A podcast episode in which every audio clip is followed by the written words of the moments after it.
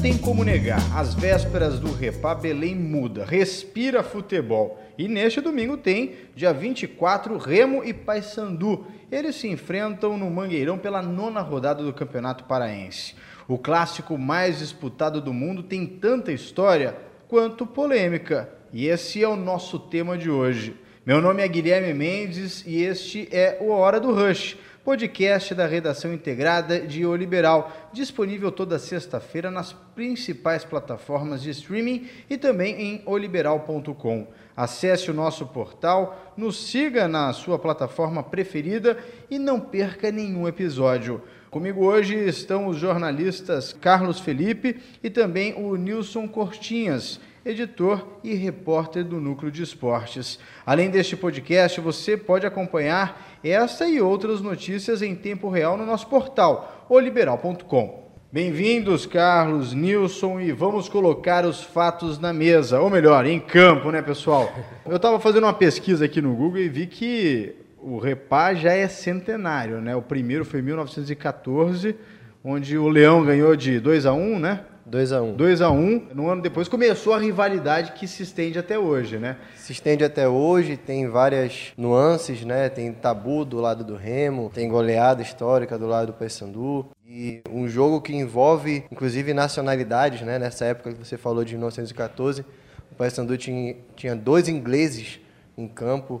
É, o Remo veio com um time completamente paraense e venceu. Então, repara, reserva muitas histórias e é, algumas delas a gente vai colocar aqui na hora do Rush. Agora, Nilson, o que, que, mais pode definir essa rivalidade entre Remo e Paysandu? Historicamente, você está falando? É, assim? digamos assim, é, eles brigam muito pelo resultado é, no campeonato ou, na verdade, é, em quem vai ganhar aquela partida? É um campeonato à parte, né? Isso eu acho que é incontestável, né? É, Remo e Paysandu disputam um campeonato à parte. A vitória, a última vitória do Paysandu sobre o Remo de 3 a 0, ela foi comemorada como um título, né, Felipe? É, porque o Paysandu é, havia em 2018 perdido quatro vezes o clássico, né? Então foi bem complicado assim o, ano é, de 2018 o Paysandu que acabou rebaixado na série B inclusive, é, em função também das derrotas sofridas em sequência por Remo. A torcida fica muito chateada, né? Né, Guilherme? Em qualquer derrota, qualquer vitória, enfim.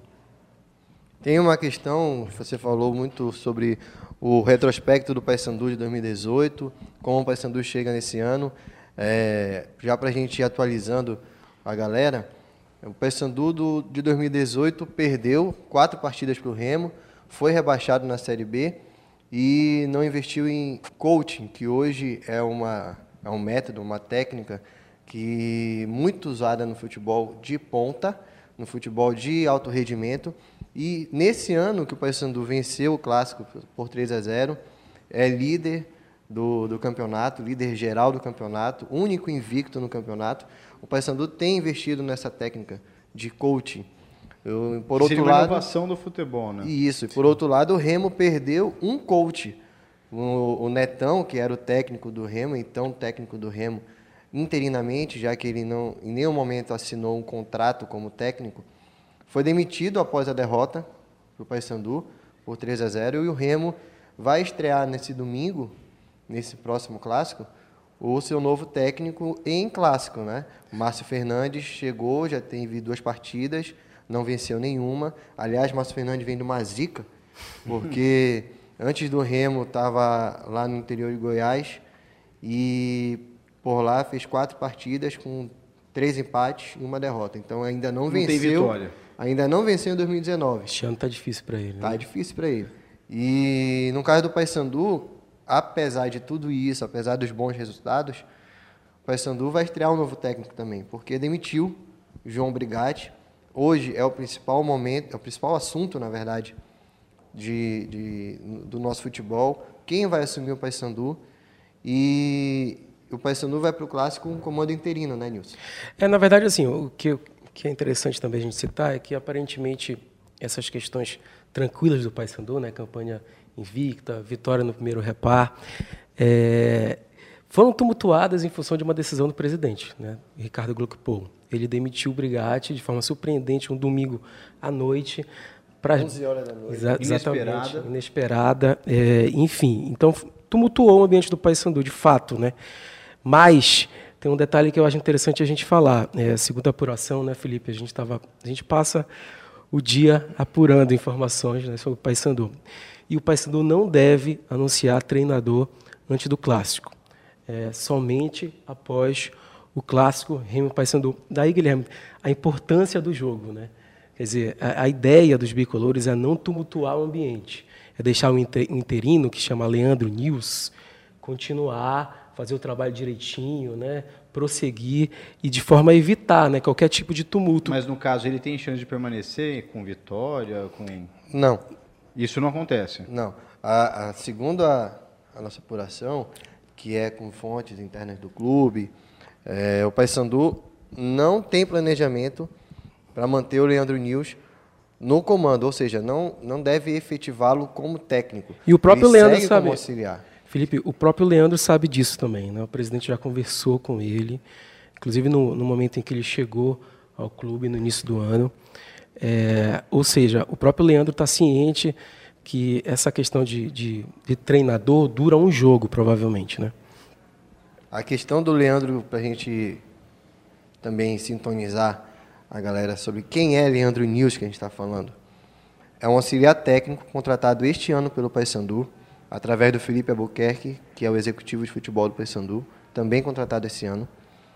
É um paranaense de 46 anos, que tem uma larga experiência no futebol, sempre no, como auxiliar ou técnico de profissional ou base. Ele começou em 94, passou por clubes como o Atlético Paranaense, passou pelo Figueirense, pelo próprio Vila Nova, de onde veio o Felipe Albuquerque. E a missão dele no Paysandu não é somente ser auxiliar técnico de futebol profissional. Ele é um elo também com a base, por conta da carreira que ele construiu em categorias de base, principalmente no Atlético Paranaense, de 94 até 2007, maior parte desse período foi sendo técnico e coordenador de categorias de base e maior parte no Atlético Paranaense. Então é um cara que tem uma vivência enorme. No, no caso, um grande coadjuvante, né, nesse cenário todo. É, um grande coadjuvante para o torcedor e uma peça fundamental estratégica para o clube, porque quando você coloca alguém para valorizar ou para ser um elo do, da base com o profissional, você está pensando em investimento. O, o, atleta de categoria de base ele é um investimento para o clube. É o futuro, né? É o futuro. Apesar dos nossos clubes aqui eles ainda serem muito falhos nessa questão da estrutura para futebol de base, existe o um mínimo investimento e o mínimo de retorno. O Paysandu recentemente conseguiu abocanhar um, algumas parcelas em torno de quanto do Leandro Carvalho? Leandro Carvalho. 600 mil. Exatamente. 600 mil do Leandro Carvalho, que foi um, um garoto formado no Paysandu. Além disso, ganhou 400 mil tudo esse ano. 400 mil da venda do Pablo que era um zagueiro que saiu daqui em 2017, do Marítimo para o Braga, de Portugal.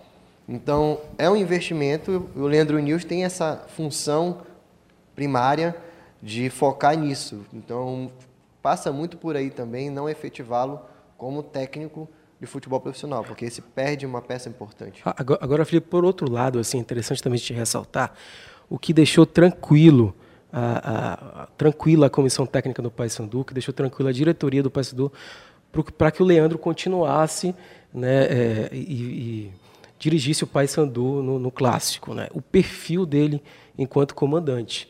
Ele é um cara extremamente é, maleável, que amplia a conversa, né, que tem um estilo próprio, trabalha baseado em análise, bem diferente do João Brigatti. O João, João Brigatti, o ex-treinador do Paysandu, já era um treinador mais rude, digamos de imposição, assim. né? De imposição. Ele é bem técnico, ele pega análise dos dados para Exatamente. comportamento dentro de campo. Tanto e ele promove muito o diálogo com o atleta, entendeu? Então, existe uma, uma relação bem interessante entre elenco e Leandro Nils, é. que não tinha no mesmo patamar entre elenco e João Brigatti. A gente identificou, Guilherme, que nenhum jogador do Paysandu se manifestou publicamente é, no momento em que o João Brigatti saiu, né? Isso é no mínimo estranho. No mínimo Por quê? estranho. Por quê? É, eu, eu acredito que eles. Manifestou nem favorável nem, nem contra. contra, né? Preferiu manter assim um sigilo e tal. É no mínimo estranho, né? Um, um profissional que você considera é, favorável, legal, amigo, você vai manifestar algum tipo de, de sentimento, principalmente na era do Instagram, né? Hoje. E, e esse, isso é realmente estranho. O Leandro, ele é um profissional diferenciado nesse sentido. A gente tem informação, a gente apura e tem informação de que é, o clima no Paysandu é bem ameno, é bem tranquilo e de que há uma, uma certa tendência de que o time jogue, inclusive, melhor do que vinha jogando. Entendi. Agora, é, Carlos Felipe e Nilson, vamos, vamos para o lado comportamental da torcida. Eu sou paulistano, nascido em São Paulo, capital, né? pela, pela, pela profissão aí, pelas afiliadas da Globo, já passei pelo Paraná, Mato Grosso, fui para Goiás, voltei e agora estou aqui. Mas uma coisa que eu, desde criancinha, sempre ouvi falar no clássico Repá. E isso quando estava lá no Sul, no Paraná, é, em São Paulo, todo mundo, quando eu falo da minha família, todo mundo fala, ah, você está morando no Pará, ah, você já foi assistir um Repá, quer dizer, o Repá é conhecido nacionalmente, ele, todo mundo sabe quando se fala em futebol da potência que é o Repá. E eu aqui hoje no Pará, e é, desde que cheguei aqui, uma coisa interessante é que às vezes os times hum, vindo de paulada no cenário nacional, às vezes sem série no cenário nacional, mas quando tem repá, o negócio lota. A casa lota, é jogo de vida ou morte. Essa paixão que eu chego a dizer que eu acho que o paraense é o, é o povo mais bairrista que existe em todo o país. e que chega a lotar o estádio é, para ir ver um time que às vezes está sem série, às vezes vem de sequências gigantescas de derrota ou de resultados não agradáveis. Da onde vem essa paixão toda? Assim, vocês que acompanham, que veem as pessoas defendendo o time, esse repá é resultado do que, assim, de uma paixão e tradição de passada de pai para filho? Como é que é? Consegue defender isso aí, Felipe? bom, o repá é bom a gente até é, situar de onde surgiu Remo Paysandu. A partir disso a gente consegue entender. O, o Remo surgiu em 1911 como um grupo do Remo focado somente em regata. Tanto que a, a, o início do Remo foi lá do lado da Bahia, a sede lá na Cidade Velha. E o, o surgimento do Paysandu foi por causa do Remo. Porque tinha, na época era Remo, quando o Remo foi para o futebol, é, em 1913, o Remo rivalizava com um clube chamado Norte Clube, só que o Norte Clube faliu, porque não conseguia vencer do Remo. E integrantes do Norte Clube se juntaram para fazer um outro clube para bater o Remo. O fundador do Paysandu, curiosamente, chama-se Hugo Leão. Não. Então, assim, é, existe toda uma relação entre Remo e Paysandu. Ou seja, o clube foi criado Paysandu já com rivalidade. Já pela exatamente, surgiu, foi movido de um braço, pela né? rivalidade, exatamente. É, foi movido pela rivalidade em 1914, dia 2 de fevereiro. Até isso é interessante, porque o, o Paysandu nasceu dia 2 de fevereiro e o Remo nasceu dia 5 de fevereiro. Então são quase irmãos ali, separados por três anos. Então, é, essa, essa rivalidade, ela nasceu no surgimento do Paysandu e ao longo do tempo ela foi cultivada em todas as modalidades. Porque o Paysandu já surgiu com o futebol, mas também logo foi para a regata, porque lá tinha o remo, então tem que rivalizar com o remo. Então onde de, tem onde é, tem o Paysandu tem repa, é Aonde tem o Paysandu tem que ter remo. Onde tem que ter remo, tem que ter um Paysandu. Você sabe outra rivalidade muito grande? Basquete, né? É mesmo. É uma confusão, dá uma briga no estádio. Agora, assim, quando a gente fala de rivalidade, a gente também não pode deixar de ignorar as brigas que existem entre as torcidas. E também. Os lados extremos, né, que a gente sabe que existe. E também é importante até a gente frisar a preocupação em relação à segurança. Por quê? É, a gente vive num, num, num, já vem vivendo de momentos turbulentos em relação, principalmente ao futebol, é, violência, de, de radicalismo, de extremismo. E aqui no nosso estado, nosso palco maior para futebol, que é o Mangueirão, ele tem uma capacidade estrutural para receber 45 mil pessoas e 7. 45 mil e 7. Porém, em, em Repá, o máximo permitido é de 35 mil.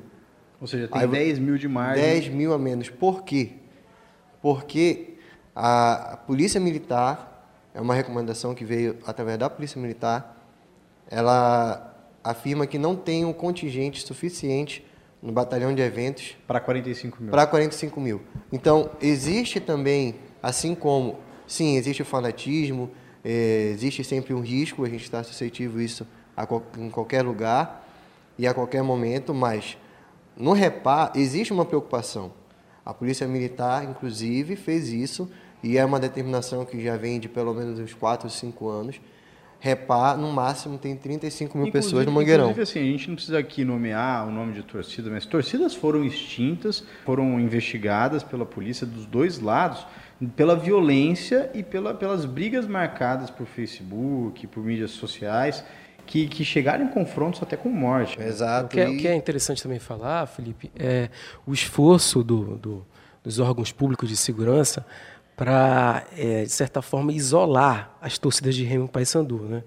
Ou seja, é, o ideal, segundo eles, é que cada um conviva no seu próprio ambiente, né? para que não haja nenhum tipo de confluência entre eles. Né?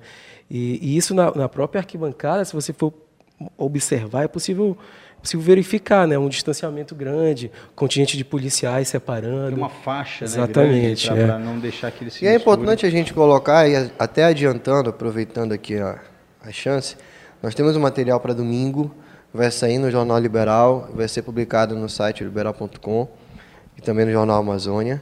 É, material exclusivo para o Repar. Material exclusivo do Repar, sobre a questão das torcidas uniformizadas e torcidas organizadas é, trazendo a história de irmãos. Um é de uma torcida uniformizada do Paysandu, outro é de uma torcida uniformizada do Remo. E através dessa família, um olhar diferente, uma perspectiva diferente em cima do tema torcidas uniformizadas. Ao longo do tempo, a gente sabe que, que o que reverbera mais? Notícia boa ou notícia ruim? Infelizmente, a é notícia é ruim. ruim. reverbera muito mais, pega.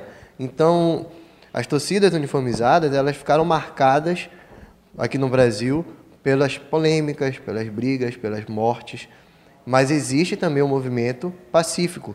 Aqui em Belém existem várias torcidas, é, algumas chamam mais atenção que as outras, inclusive com posicionamento político é, em prol de, de várias, várias atividades sociais, vi, é, feminismo, é, dos homossexuais, é, enfim, de ter o estádio como local de protesto também, porque futebol também é uma manifestação sociopolítica. Então, assim, é, existe também o outro lado, e é importante a gente frisar que existe também coisas boas, coisas interessantes. O futebol, ir ao estádio de futebol é, tem um risco, como qualquer lugar, mas também existe uma preocupação de segurança. É um espetáculo à parte, o Repar é um espetáculo à parte principalmente aqui no nosso estado. Não, inclusive, quando eu disse a questão de passar de geração, é porque eu já vi várias crianças acompanhando os pais, várias famílias indo ao estádio. É uma tradição muito bonita. Bom, Carlos, eu acho que esse é o seu destaque, além do Repá. Então, o seu destaque já é essa matéria especial que vai ter dos uniformes nesse domingo. Das torcidas uniformizadas. Das torcidas uniformizadas, esse é o seu destaque. Nilson, um destaque além não, só é, além que a gente pode citar é que toda a cobertura, Felipe, né, time, é, quem entra, quem sai nas equipes, a estreia dos dois treinadores, os dois treinadores estreiam em repar, na função de treinador, né?